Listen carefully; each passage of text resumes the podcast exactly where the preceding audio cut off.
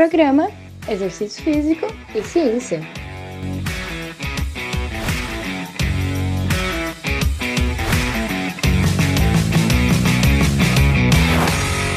Está começando mais um Exercício Físico e Ciência.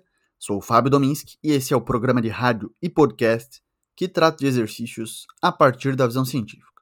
Pesquisadores brasileiros publicam muito sobre musculação, em especial sobre hipertrofia e força, e a gente precisa conhecer esses caras. Precisamos saber quem são, do que, que eles gostam, mas principalmente dos resultados das pesquisas deles, porque é neles que a gente tem que se basear, nessas pesquisas em ciência.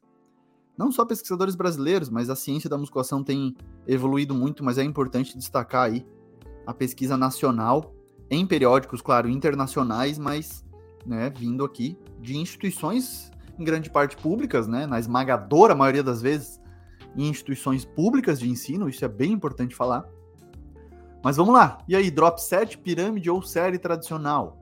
E aqui, na verdade, a gente vai ter um foco diferente. Então, se você está esperando aí entender sobre hipertrofia, força, na verdade, o foco aqui desse episódio e dessa pesquisa não foi esse.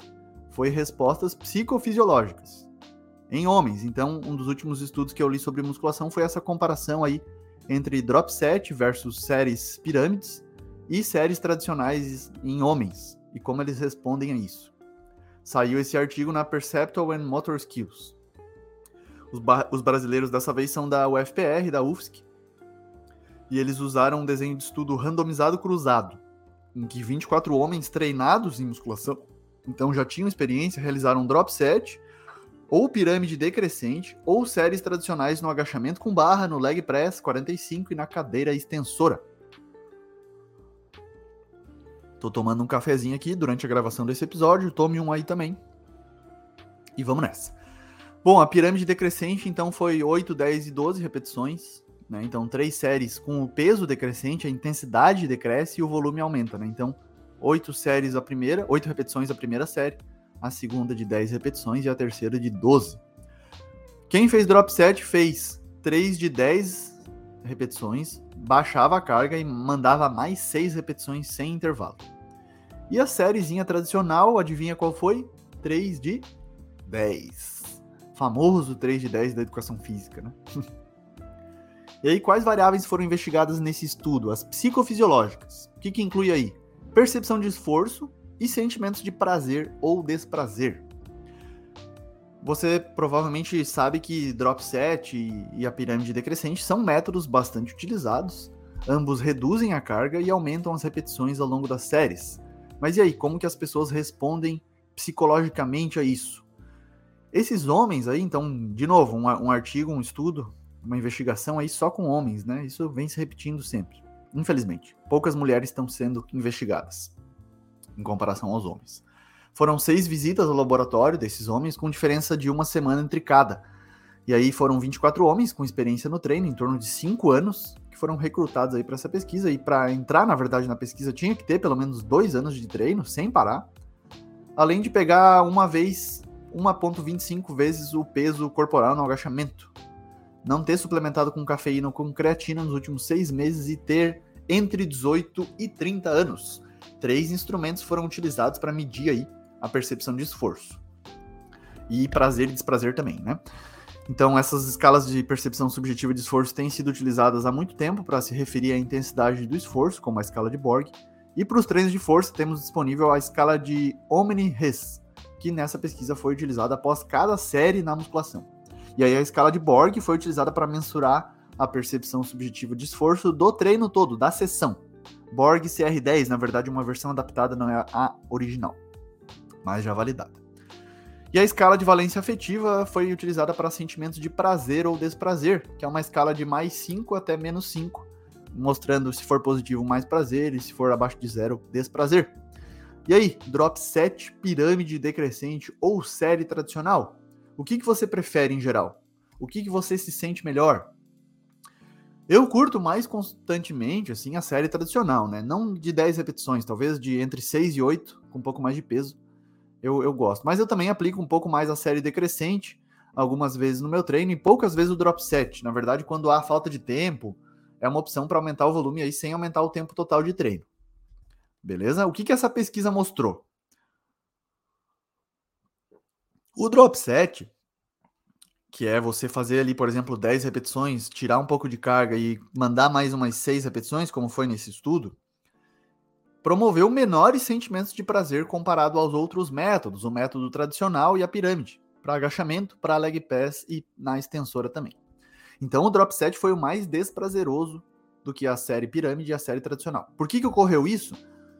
Bom, os mecanismos relacionados ao estresse metabólico também podem explicar, de maneira parcial, claro, as respostas dos participantes para sentimentos de prazer ou desprazer. Pode ser uma das formas de a gente entender isso. Estudos anteriores mostraram que condições de carga mais leve, em comparações com carga mais alta, promoveram respostas mais desagradáveis e maior percepção subjetiva de esforço da sessão e também respostas cardiovasculares. Essas respostas metabólicas aí também podem levar a graus distintos de fadiga periférica no drop set em comparação com os outros métodos de treino. E essa fadiga periférica, como aquela queimação que a gente sente no músculo, presumivelmente altera o feedback aferente induzido por sinais quimiorreceptores e nociceptores do músculo esquelético para o sistema nervoso central, induzindo potencialmente respostas mais desagradáveis. É importante ressaltar que essas são apenas especulações e estudos adicionais são necessários para elucidar aí os mecanismos que sustentam as respostas psicofisiológicas em vários métodos de musculação. Mas a gente viu que nesse estudo o método Drop Set promoveu respostas psicofisiológicas mais pronunciadas, ou seja, maior percepção subjetiva de esforço e menores sentimentos de prazer em comparação com outros métodos testados que foram a pirâmide, né, 8, 10 e 12, e a série tradicional 3 de 10. O exercício de agachamento com barra provocou, provocou respostas psicofisiológicas mais baixas do que o leg press 45 e, o, e a cadeira extensora. O volume de treino foi o mesmo, sabemos que essa é uma variável importante na musculação e é preciso equalizar para ter aí uma maneira mais equilibrada de analisar. Mas, mas e aí, no seu treino, o que, que muda? Drop set é uma boa?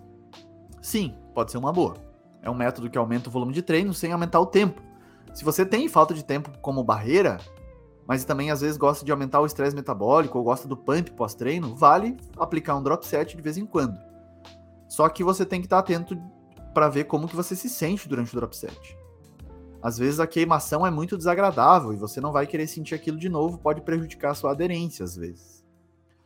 No geral, iniciantes devem evitar, claro. Talvez uma pirâmide ou uma série tradicional possam ser bem mais interessantes e adequados para os iniciantes.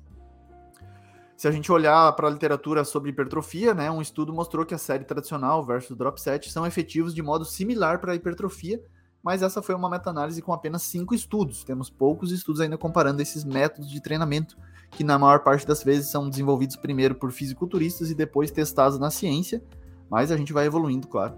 Mas aqui o, o foco era nas respostas psicológicas, percepção subjetiva de esforço e os sentimentos de prazer ou desprazer. Lembre-se, você precisa sentir um pouco de prazer no treino, isso é uma motivação boa. Não precisa ser sempre ruim, ruim, ruim. Um pesadelo o seu treino, você não vai querer fazer aquilo sempre. Você não vai estar sempre tão encarnado, tão disposto a treinar e aí ter percepções ruins, negativas, fadiga excessiva, desprazer, vontade de vomitar, às vezes as pessoas têm não é necessário isso na maioria dos treinos. Na verdade, não é nunca vai ser necessário isso, né, para a gente fazer exercício visando saúde, visando bem-estar, até hipertrofia, não é necessário chegar nesse ponto. Tá? Seria um, um, um, sentimento aí, uma resposta afetiva mais extrema, não, não precisa chegar nisso. Mas o ponto crucial aqui é sentir um pouco de prazer. Se sentir competente na musculação também, se sentir desafiado, são aspectos interessantes para você saber se cabe algum método de treinamento no seu treino, consulte um profissional de educação física. Isso é fundamental. É ele que manja desses paranauês aí, né? Que é, são bem importantes também.